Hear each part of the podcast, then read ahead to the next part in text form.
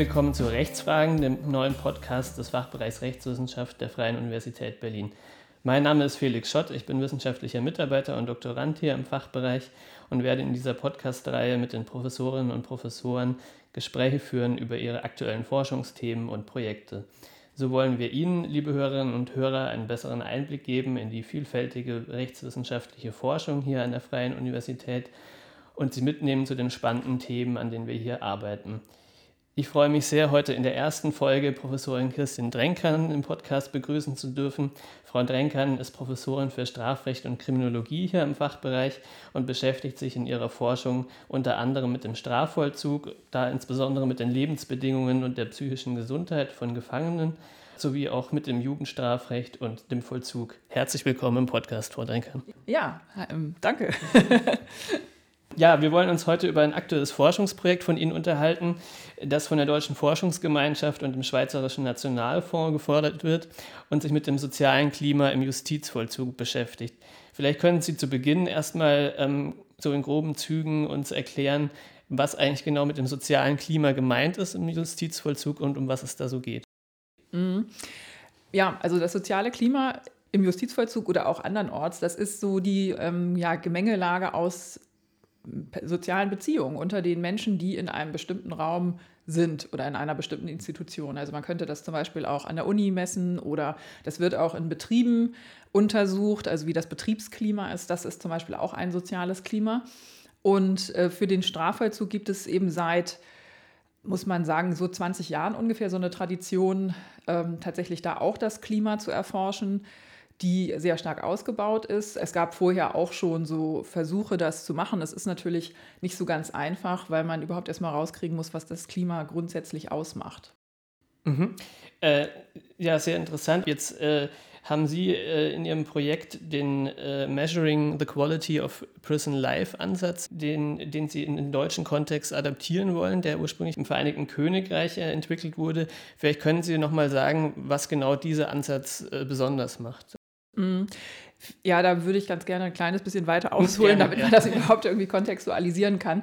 Also ein großer Teil der Forschung zum Anstaltsklima ging eigentlich erstmal los als Forschung äh, zum Klima in psychiatrischen Kliniken. Und, äh, und zwar unter der Prämisse und also auch mit der Idee, dass ähm, die sozialen Beziehungen ähm, in so einer Klinik auch ganz maßgeblich äh, dafür sind, wie das wie der Erfolg bei der Behandlung ist. Mhm. Und ähm, die Untersuchungen, die da angestellt worden sind, das sind typischerweise fragebogenbasierte Untersuchungen und diese Fragebögen sind auch normalerweise nicht mit, in Zusammenarbeit mit den Betroffenen erstellt worden, sondern weil man sich so überlegt hat, so was könnte denn jetzt hier relevant sein. Und das ist so ein Forschungsstrang, wo wir ähm, Fragebögen haben, die auch eigentlich ja, im Wesentlichen wie psychometrische Instrumente aus, ähm, ja, formuliert sind und auch so verwendet werden. Ähm, und auf der anderen Seite stellt sich natürlich die Frage, ist das wirklich das, worauf es ankommt, ähm, wenn man mit den Betroffenen redet? Und das ist der Hintergrund jetzt bei diesem Ansatz. Ähm, das ist ein Ansatz, der von Alison Liebling entwickelt worden ist und die macht das natürlich immer noch. Die arbeitet auch mit uns zusammen an diesem Projekt. Und die Idee dabei ist, dass man eben nicht nur Fragebögen entwickelt und äh, möglichst knapp sozusagen bestimmte Aspekte von Anstaltsklima abfragt, sondern insbesondere auch ganz viel mit Gefangenen und Mitarbeitenden im Vollzug spricht darüber, wie so ihr ähm, Erleben ist, wie ihre Erfahrungen sind, was sie gut finden, was sie nicht so gut finden, was sie vielleicht auch wirklich ganz schlimm finden. Mhm. Interessant. Also es gibt quasi zwei Komponenten sozusagen mhm. dieses Ansatzes. Das eine sind auch weiterhin solche Fragebögen, wenn ich das jetzt richtig verstanden habe, ja. aber dazu kommen quasi noch äh, ja, Interviews, könnte man sagen. Ja. Oder, ja. Genau, also Interviews und ähm, eben auch ja, Beobachtung. Ne? Also wir sind, wenn wir da so Daten erheben, dann sind wir mehrere Tage auch tatsächlich in so einer Anstalt und ähm, idealerweise läuft man dann da auch mit einem Schlüssel rum, sodass man also eigentlich überall hin kann mhm. äh, und auch einfach mit Leuten reden kann, die einem so über den Weg laufen und äh, vielleicht auch mal Sachen beobachten kann, was da passiert. Äh, und die Fragebögen sind dann ja auf eine Art nur eine Ergänzung, was auch daran liegt, dass auch in der Kriminologie so Zahlen und Statistiken immer gut ankommen, mhm. während ähm, bei diesen Interviews, das sind eben Interviews, wo wir nicht auszählen, wie viele Leute jetzt was gesagt haben, sondern eher so Muster herausarbeiten. Und ähm, das ist was, was äh, viele Leute ähm, ja methodisch nicht so für so hochwertig halten, obwohl das natürlich die Basis für solche Fragebögen auch ist. Also wenn ich nicht weiß, was so typische Probleme sind, weil ich niemanden gefragt habe, dann kann ich mir das als Forscherin in meinem Büro ausdenken, aber was weiß ich denn bitte schön, wie es im Strafvollzug mhm. ist. Das heißt, mit diesen, mit diesen Gesprächen und Beobachtungen schärft man dann quasi auch den Blick für die, für die Fragebögen äh, letzten Endes. Genau. Also der Fragebogen, beziehungsweise das sind zwei, ist also einer für Gefangene und einer für Bedienstete. Mhm. Ähm, die sind auch so, dass sie ständig weiterentwickelt werden. Also da ist nicht der Anspruch, dass das irgendwie mal feststeht und dann ist das einfach so, sondern die sind letztlich offen, weil klar ist, dass sich Strafvollzug auch verändert. Langsam, aber da verändern sich Sachen. Mhm. Ah ja, okay. Und äh, Prison Life, äh, Sie haben gerade schon gesagt, äh, dass äh, Sie ja auch mit den Bediensteten dort sprechen oder mit den Mitarbeiterinnen und Mitarbeitern. Ähm, nehmen Sie auch konkret deren Situation in den Blick dabei oder ähm, ist das auch nur ein, sage ich mal, Bereich, der auch darauf abzielt zu sehen, wie es den Gefangenen geht?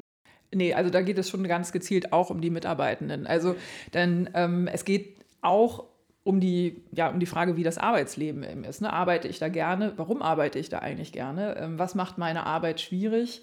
Und was macht meine Arbeit auch irgendwie gut und, und lohnend? Ähm, denn ein Aspekt im Justizvollzug ist, dass der Justizvollzug eigentlich immer Probleme hat, ausreichend gute Leute zu finden. Mhm. Und das hängt natürlich auch irgendwie mit der Frage zusammen, ob man da gerne arbeitet und mhm. möglicherweise auch aus welchen Gründen man da gerne arbeitet. Ähm, und das ist eben auch so eine Sache. Also in Deutschland gibt es relativ wenig Forschung zum Personal des Justizvollzuges. Mhm. Und insofern ähm, ist das eben auch ein guter Beitrag mit unserem Projekt, den wir da leisten können. Ja, verstehe. Ähm, und Sie sagten vorhin auch, dass Sie dann idealerweise sogar mit einem Schlüssel da unterwegs sind und sich frei bewegen können. Ähm, ich stelle mir das nicht so ganz einfach vor, überhaupt die Kooperation äh, hinzubekommen zwischen Ihnen als Forschungsteam und den Anstalten. Ähm, wie sind das so Ihre Erfahrungen? Ist es da relativ schwer, überhaupt reinzukommen in so eine Anstalt, um solche Untersuchungen durchzuführen? Oder wie ist Ihnen das bisher so äh, begegnet? Also bei dem Projekt, äh, das wir jetzt machen, da, wir haben dann noch ein zweites Projekt, ähm, das ähm, letztlich nur Datenerhebung in der Schweiz vorsieht. Und wir waren jetzt zu einer Datenerhebung in der Schweiz und das ging ganz gut, ähm, weil der, das schweizerische Bundesjustizministerium dieses Projekt eben ausdrücklich fördert und das gut eingebettet ist in diesen Kontext. In Deutschland ist es eben so, dass alle Bundesländer ja eigene Strafvollzugsverwaltungen haben und letztlich ähm, selber darüber entscheiden, ob sie Forschung zulassen im Vollzug. Mhm.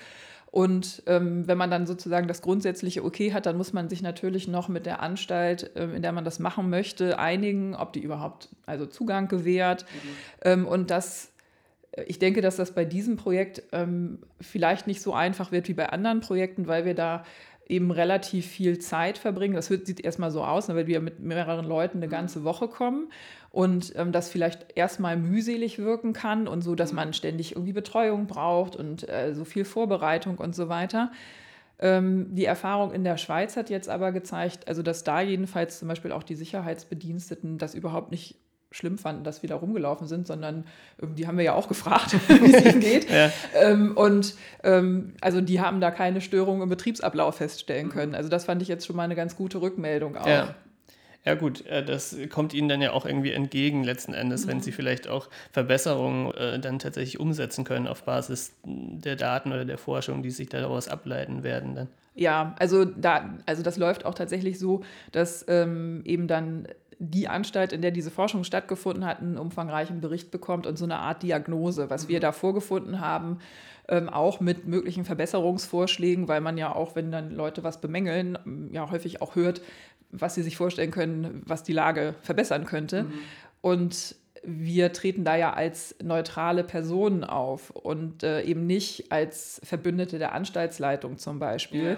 Ähm, und das ist äh, eigentlich gut, wenn man eine klare Rückmeldung auch von den Bediensteten haben will zu ihren Arbeitsbedingungen. Ja, verstehe. Und äh, Sie haben gerade erwähnt, dass Sie schon eine Datenerhebung jetzt durchgeführt haben vor kurzem in der Schweiz. Ähm, können Sie uns noch mal so ein bisschen beschreiben, wie der Projektablauf so aussieht? Also insgesamt, äh, über welche verschiedenen Stadien sich das zieht und wo Sie da jetzt gerade stehen? Ja, also das Projekt ähm, ist eigentlich was, was tatsächlich schon, ich glaube, seit 2017 ungefähr läuft. Also erstmal ohne Finanzierung. Mhm. Ähm, da haben Frank Neubacher von der Uni Köln, Inneke Prühn von der Uni Bern und ich uns zusammengetan, auch mit eben Alison Liebling ähm, aus Cambridge. Und äh, wir haben erstmal angefangen, diese beiden Fragebögen zu übersetzen. Und weil wir das eben praktisch in unserer Freizeit gemacht haben, hat das auch eine ganze Zeit mhm. gedauert. Ähm, das hat auch deshalb gedauert, weil es natürlich letztlich nicht so einfach ist, solche Sachen so zu übersetzen, dass sie passen. Weil eine wörtliche Übersetzung bei solchen wissenschaftlichen ähm, Fragebögen nicht unbedingt immer hilfreich ist. Mhm. Der, die Originalfragebögen sind eben für das englische System mhm. designt. Und unser System und auch das in der Schweiz ist eben ein bisschen anders. Und ähm, das hat schon eine ganze Menge so Mühe erfordert. Ähm, ja, und dann haben wir ähm, vor, vor dreieinhalb Jahren ungefähr einen Pre-Test gemacht in einer deutschen Anstalt. Da haben wir einerseits ausprobiert, ob diese Übersetzung der Fragebögen auch funktionieren ähm, und haben äh, was gemacht, was man kognitive Interviews nennt. Das heißt, wir haben jetzt nicht das breit gestreut in der Anstalt, sondern wir haben mit ähm, ein paar Leuten aus jeder Gruppe, die wir eben untersuchen wollen, diese Fragebögen so in Interviewform durchgegangen und haben immer so gefragt, ob was die Leute sozusagen auch denken, wenn sie diese Fragen hören, ob das irgendwie nachvollziehbar ist und haben da auch noch Feedback aufgenommen. Und haben aber gleichzeitig auch schon so Gruppendiskussionen ähm, gehabt und Gruppengespräche mit äh, eben beteiligten Gruppen, haben uns die Anstalt angeguckt, haben auch da an ähm, anderen ja, so an Sitzungen teilgenommen und das waren nur anderthalb Tage, aber das hat irgendwie wahnsinnig viel Information mhm. gebracht und mich völlig überzeugt von dieser Methode, weil ich das noch nie erlebt habe, dass ich in so kurzer Zeit so viel ja. erfahren habe, so in, in der Empirie. Ja, und dann mussten wir natürlich irgendwie an Geld rankommen. Ähm, das hat ein bisschen gedauert, weil ja, da kam ja Corona irgendwann und so. Ähm, ja, und jetzt äh, ist es eben so, dass wir letztlich zwei verschiedene Projekte haben, die wir aber mit dem gleichen Instrumentarium bestücken ähm, die aber ein bisschen unterschiedliche Ziele haben. Und ähm, die sind jetzt, wir müssten jetzt praktisch gleichzeitig mit diesen Projekten anfangen, weil man jetzt eben wieder in den Justizvollzug kann, um da überhaupt Forschung zu machen. Und ähm, das heißt, dass wir jetzt praktisch in dem einen Projekt, wo es um so eine Art Vorher-Nachher-Untersuchung geht, auch um die Frage, wie man das für Organisationsentwicklung nutzen kann, diese Daten, mhm. da haben wir jetzt also die Vorheruntersuchung gemacht und sind gerade dabei, die Daten aufzubereiten und eben diesen Bericht für die beiden Anstalten zu erstellen. Dann ist da eine Projektphase, an der wir jetzt aus Deutschland erstmal nicht so beteiligt sind. Und dann wollen wir in zwei Jahren eben nochmal da Daten erheben, um zu gucken, hat sich da irgendwie was geändert, ähm, konnte sich überhaupt was ändern. Ähm, und das wäre so das eine Projekt. Und dieses andere Projekt, das ist eben das, was von der Deutschen Forschungsgemeinschaft und vom Schweizerischen Nationalfonds finanziert wird.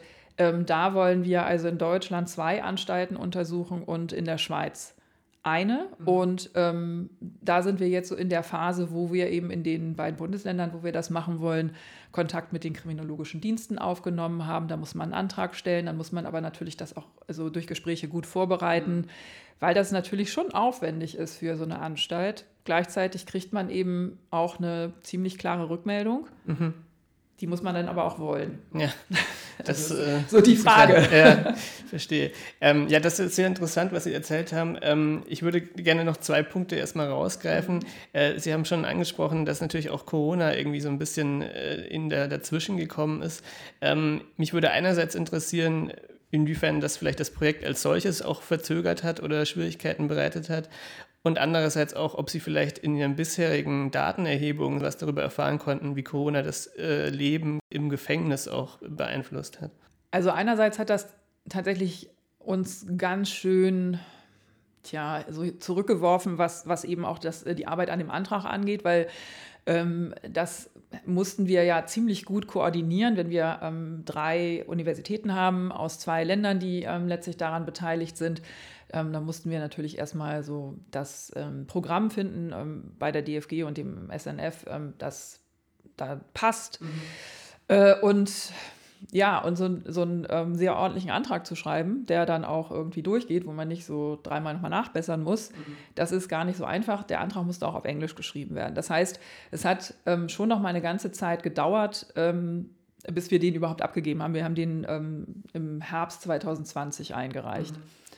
Und ähm, ja, ein weiterer Punkt war, dass also in der Zwischenzeit meine Kollegin äh, Ineke Pruin und auch ich unbefristete Stellen bekommen haben hier und praktisch unsere Teams nochmal neu aufstellen mussten. Mhm. Das heißt also, diese normalen Uni-Sachen, die können einen auch ganz schön zurückwerfen, mhm. auch wenn sie eigentlich gut sind. Mhm.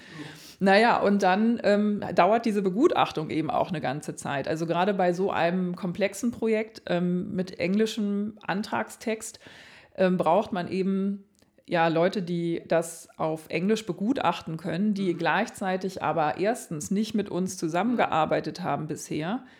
Ähm, das schränkt den Kreis der Beteiligten massiv ein. Wir mhm. haben in Deutschland und der Schweiz also nicht irgendwie Strafvollzugsforschende wie Sand am Meer, sondern mhm. das ist eine ganz kleine Gruppe.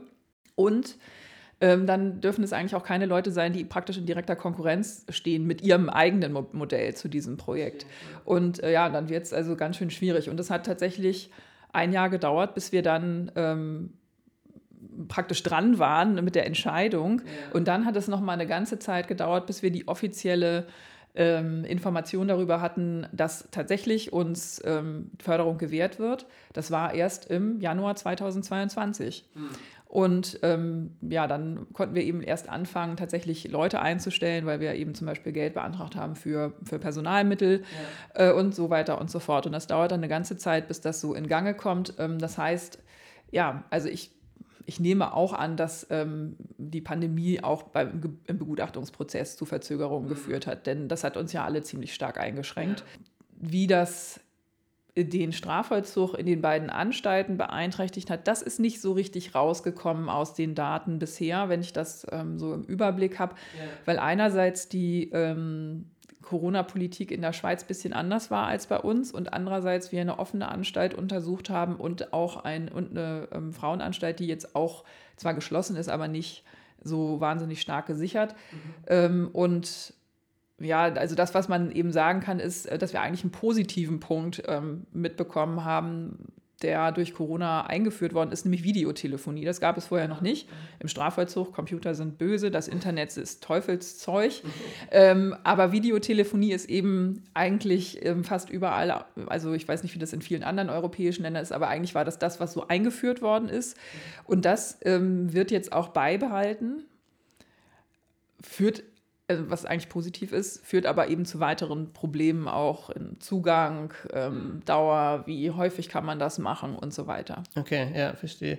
Aber doch auch ganz interessant, dass es da auch positive Entwicklungen gab, die Sie da feststellen konnten.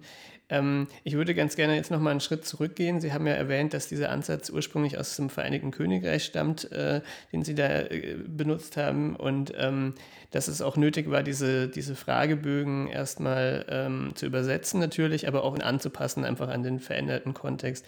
Wo liegen denn vielleicht zum bisschen die Unterschiede zwischen dem Strafvollzug hier und in der Schweiz einerseits und dem im Vereinigten Königreich andererseits. Was wird das oder was macht das dann so ein bisschen problematisch, diese Adaption?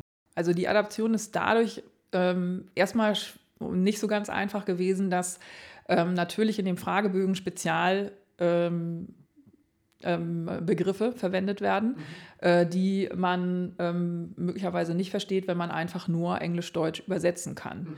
Ähm, das heißt, ähm, wir mussten uns schon auch gut im englischen Sprach, äh, Strafvollzug auskennen, um einfach zu wissen, was bestimmte Sachen bedeuten. Mhm. Ähm, es gibt da zum Beispiel eine Abkürzung, die kommt, meine ich, in dem Fragebögen nicht vor, aber das ist eine weit verbreitete Abkürzung SMT, das ist auch in weiteren ähm, Bereichen, so im englischsprachigen Raum, in Unternehmen, Senior Management Team. Das ist ja irgendwie was, was man jetzt erstmal so nicht versteht. Mhm. Dann gibt's, ähm, dann ist so die Frage, was ist jetzt eigentlich genau gemeint mit Prison Service? Ähm, das muss man wissen. Das ist nämlich die gesamte Strafvollzugsabteilung Abteilung oder Verwaltung. Ähm, das könnte natürlich auch was anderes sein, wenn man das so übersetzt. Mhm. Und dann gibt es eben auch so bestimmte ähm, Eigenheiten, ähm, was da schon gemacht wird und was vielleicht bei uns nicht gemacht wird oder was gar nicht gemacht wird ähm, oder ganz wenig gemacht wird und was aber in der Schweiz und in Deutschland so zum Standardprogramm gehört.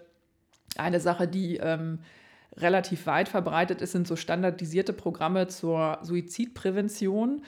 einfach weil das ähm, Strafvollzugssystem in England und Wales zentralisiert ist. Die verteilen sowas praktisch von oben nach unten. Und ähm, so eine standardisierten Programme gibt es eben in Deutschland nicht, weil die Bundesländer das unterschiedlich mhm. handhaben. Ähm, und es irgendwie keine, es gibt natürlich dann keine Ansage, so zum Beispiel vom Bundesjustizministerium. Ja. Das ist so eine Sache. Ein anderer Unterschied, ähm, ähm, der in dem Fragebogen relativ wenig vorkommt oder nur so angedeutet wird, ist so die Frage von Vollzugslockerung. Das findet nämlich im englischen Vollzug nur in bestimmten Anstalten statt und der Fragebogen oder die beiden Fragebögen letztlich sind ähm, ursprünglich entwickelt worden, so für hochgesicherte Anstalten, wo es äh, eben keine Vollzugslockerung gibt. Also ja. zum Beispiel keine Möglichkeit, ähm, die Anstalt tagsüber zu verlassen, um draußen zu arbeiten oder übers Wochenende zu Besuch zur Familie zu fahren und ja. sowas. Und ähm, das ist in der Schweiz sind das ganz, ganz wichtige Elemente des Vollzugs. Ähm, in Deutschland ist das auch wichtig, ist aber so ein bisschen davon abhängig, wo man untergebracht ist. Ähm, kommt aber auf jeden Fall irgendwie vor in der Entlassungsvorbereitung. Macht auch Sinn, also dass ich in der Entlassungsvorbereitung zum Beispiel rausgehen kann, um mir einen Personalausweis zu besorgen. Mhm. Den habe ich ja möglicherweise nicht mehr. Oder auch Wohnungssuche, Arbeitssuche und solche Sachen, das muss man ja draußen machen. Ja, verstehe. Also es gibt auch dann in den beiden Systemen des Strafvollzugs durchaus auch äh, gewichtige Unterschiede. Mhm. Jetzt sind Sie an dem Punkt, äh, dass Sie auch Datenerhebung schon durchführen und in, äh, gerade auch in letzterer Zeit schon in Anstalten waren, um Daten zu erheben. Und neben diesen Fragebögen ja eben auch diese Gespräche und Beobachtungen dazukommen, wie wir vorhin schon gehört haben. Ähm, mich würde noch interessieren, wie Sie und Ihr Team denn an solche Gespräche rangehen. Also man muss das ja sicher dann auch irgendwie auf eine gewisse Art und Weise festhalten, damit man da später auch mitarbeiten kann. Könnten Sie da noch mal ein bisschen drauf eingehen, wie da die Vorgehensweise aussieht? Ja, also ähm, ist es so, dass wir das nicht aufnehmen. Das, das könnte man sich ja überlegen, dass man diese Gespräche alle ähm, aufnimmt. Das führt aber dazu, dass wir natürlich datenschutzmäßig mhm. also relativ große Probleme bekommen können. Mhm. Und das führt auch dazu, dass wir oder würde dazu führen, dass wir womöglich also von so einer Woche mit ähm, so acht bis zehn Leuten, die da kommen, hunderte Stunden Audioaufnahmen haben. Die müssten dann transkribiert und kodiert werden und so weiter. Das ist ein Riesenaufwand. Das macht man bei qualitativen Interviews. So nennt man das, also wo man Leute einfach erzählen lässt, ja. äh, macht man das nicht. Das ähm, würde zu weit führen. Ähm, das heißt, dass wir da äh, Notizen machen. Und okay. das heißt auch, dass wir diese Gespräche jetzt nicht eins zu eins mitschreiben, sondern so wesentliche Punkte uns aufschreiben und eben auch zum Teil Zitate. Das muss man natürlich dann gleich in der Mitschrift so kennzeichnen, mhm. ähm, was weiß ich, durch Anführungszeichen oder sowas. Das bedeutet auch, dass diese äh, Mitschriften noch stärker anonymisiert sind, als das jetzt zum Beispiel so eine Aufnahme wäre, weil wir ja die Stimme der Person nicht haben. Mhm. Und zum Beispiel jetzt, ähm, wenn da jemand mit Namen angesprochen wird, das ist ja dann auch nicht dabei, das brauchen wir ja nicht aufschreiben. Ne? Dann macht man irgendwie ein Kürzel oder sowas, dass man selber noch so ein bisschen weiß im Nachhinein, welche Person das war aber man braucht eben jetzt nicht den vollen Namen, äh, Alter und so weiter aufschreiben, sondern vielleicht eher so, so mittelalt oder irgendwie, mhm. naja, so eine ungefähre Beschreibung. Also man kann viel besser anonymisieren. Ähm, und wir haben das jetzt äh, so gemacht, also man muss diese Untersuchung gut vorbereiten. Also man muss tatsächlich vorher auch schon mal in die Anstalt und das vorstellen. Dann werden da auch ähm, Zettel aufgehängt auf den ähm, Abteilungen und auch ähm, in den Büros der Mitarbeitenden, damit die informiert sind, wann da was passiert und auch so ein bisschen, was da passiert, also was da ablaufen soll, wie sie da mitmachen können. Ähm, und ja, dann ähm, haben wir das jetzt in diesen beiden Anstalten, die sind nicht so groß, haben wir das so gemacht, dass wir am ersten Tag jeweils ähm, da einmal so eine Führung gemacht haben übers Gelände und ähm, auch zum Beispiel in die Betriebe reingegangen sind, sodass klar war, aha, die sind jetzt da. Mhm. Äh, und unsere Kollegen aus Bern hatten eben auch ähm, im Vorhinein waren die schon da und haben ähm, teilweise so mit ähm, Versammlungen mit allen Gefangenen, das geht, weil die Anstalten so klein sind, mhm. Ähm, das vorgestellt und so und äh, auch die Mitarbeitenden wussten Bescheid.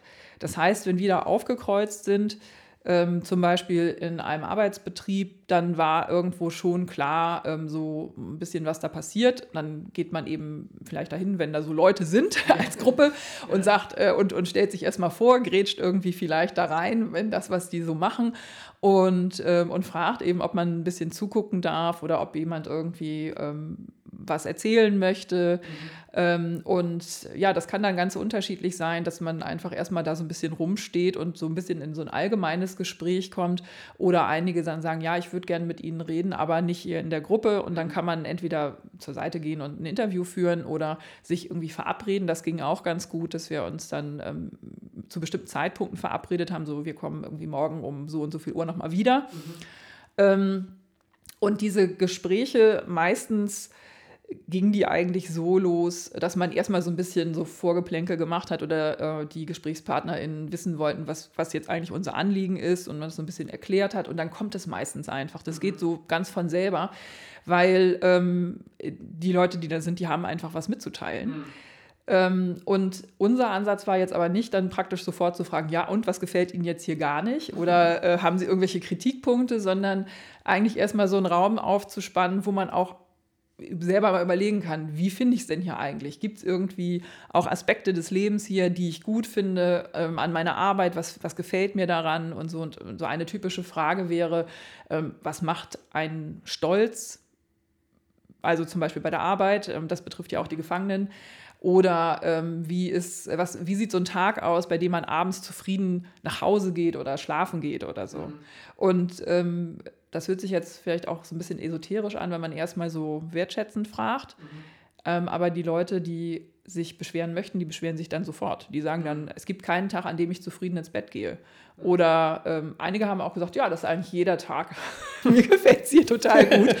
ähm, aber ja, also da kommt dann sofort irgendwie was und dann kann man da eben weiter einhaken. Ja, verstehe. Ja, ganz interessant auch diese Herangehensweise, dass man äh, sich dann erstmal auf das Geschehen vor Ort einlässt und äh, dann das irgendwie auch versucht, äh, sich entwickeln zu lassen. Ja. Ähm, Genau, also Sie sind jetzt auch ähm, so weit, dass Sie schon Daten erhoben haben und ähm, mich würde jetzt noch interessieren, äh, wie, wie, Sie jetzt damit weiterarbeiten. Also stehen noch weitere Datenerhebungen an oder geht es jetzt daran, die Sachen auszuwerten? Wie sind da so die nächsten Schritte? Mhm. Also bei den beiden ähm, Datenerhebungen, die wir jetzt gemacht haben, da sind wir dabei, erstmal die, ähm, diese qualitativen Daten, also die Notizen aus dem Feld, ähm, zusammenzutragen und wir müssen eben auch die ähm, Fragebogendaten äh, erstmal überhaupt digitalisieren mhm. und dann eben auch auswerten. Und ähm, das ist so jetzt im Moment die Aufgabe. Ähm, das ist leider nicht so ganz einfach, weil ähm, wir können nicht einfach so unsere Notizen aus unseren Notizbüchern abschreiben, sondern das ist schon auch nochmal was, was man dann irgendwie verdichtet, ein bisschen sortiert und so, mhm. damit das schon ein bisschen aufbereitet ist für den Bericht, weil wir ja eine ganze Menge Leute sind und nicht alle gemeinsam allein, also diesen Bericht schreiben, sondern eine Person ist eben verantwortlich für diesen mhm. Bericht und die muss sich natürlich dann irgendwie mit den Notizen der, äh, der Gruppe ja so ein bisschen auskennen können. Ähm, und wir haben dafür auch eben uns typischerweise abends immer noch mal zusammengesetzt äh, und schon mal so besprochen, was wir so für Eindrücke hatten, haben dann ähm, auch schon mal so Themen entwickelt, die immer wieder aufgekommen sind und uns schon so ein bisschen überlegt, wie das so insgesamt, ähm, was, was für ein Bild ergibt. Das heißt also, wir haben schon irgendwie eine Vorstellung, ähm, auch weil wir den Anstaltsleitungen eine Rückmeldung gegeben haben direkt. Aber natürlich muss man einfach nochmal nachgucken, was hat man denn da jetzt eigentlich wirklich ja. an Daten erhoben. Das ist also so der eine Schritt. Ähm, und ja, wir planen eben auch noch, also in weitere Datenerhebungen, aber ähm, da, das wird also auch noch ein bisschen dauern, mhm. weil man da schon noch ein bisschen Vorlauf braucht und eigentlich eben das erstmal abgeschlossen sein muss. Ähm, und ja. Ja. Und es ist auch wahnsinnig anstrengend. Ja, das kann ich mir vorstellen.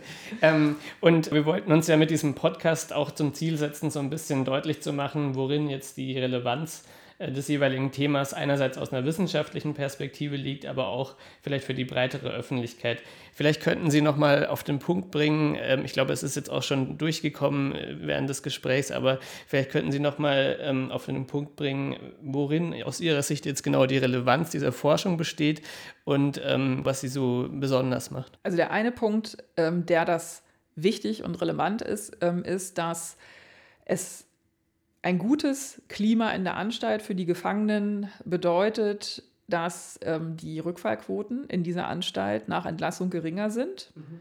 Also das kann man tatsächlich nachweisen, auch jetzt gerade mit diesem Instrument. Das haben, also die haben in England haben die schon so viel Daten erhoben, da können Sie auch das äh, nachprüfen.